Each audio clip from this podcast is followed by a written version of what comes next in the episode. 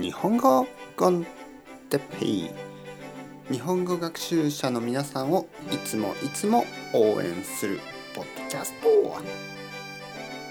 今日は読む習慣について読む習慣はい、おはようございます。皆さん、日本語コンテッペイの時間ですね。元気ですか、えー僕は今日ももちろん元気ですよ。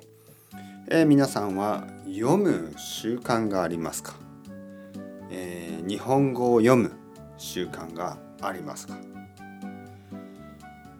えー日本語を読む習慣がない人は残念ながら日本語の読む力、ね、リーディングスキルは良くなりません。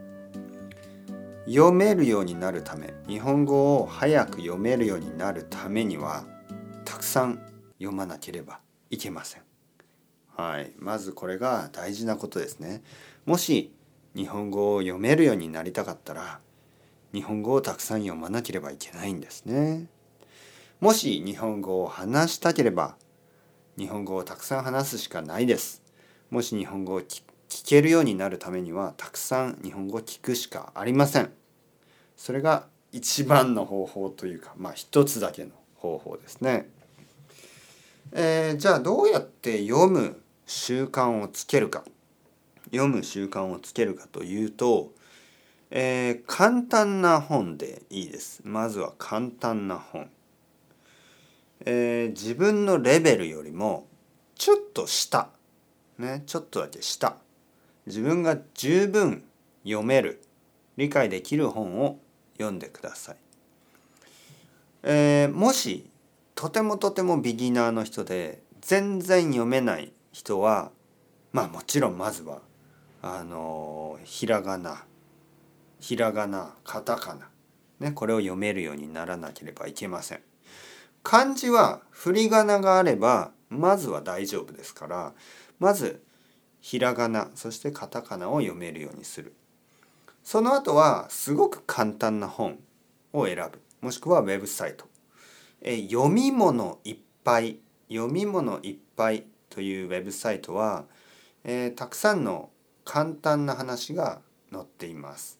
おすすめします。日本人のボランティアの先生が、えーたくさん物語を書いてくれています。読み物いっぱい。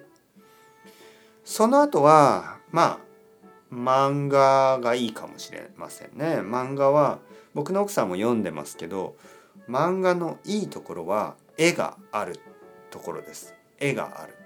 絵があるとイメージしやすいですよね。想像できる、ね、だから漫画。簡単な漫画ですね。簡単な漫画。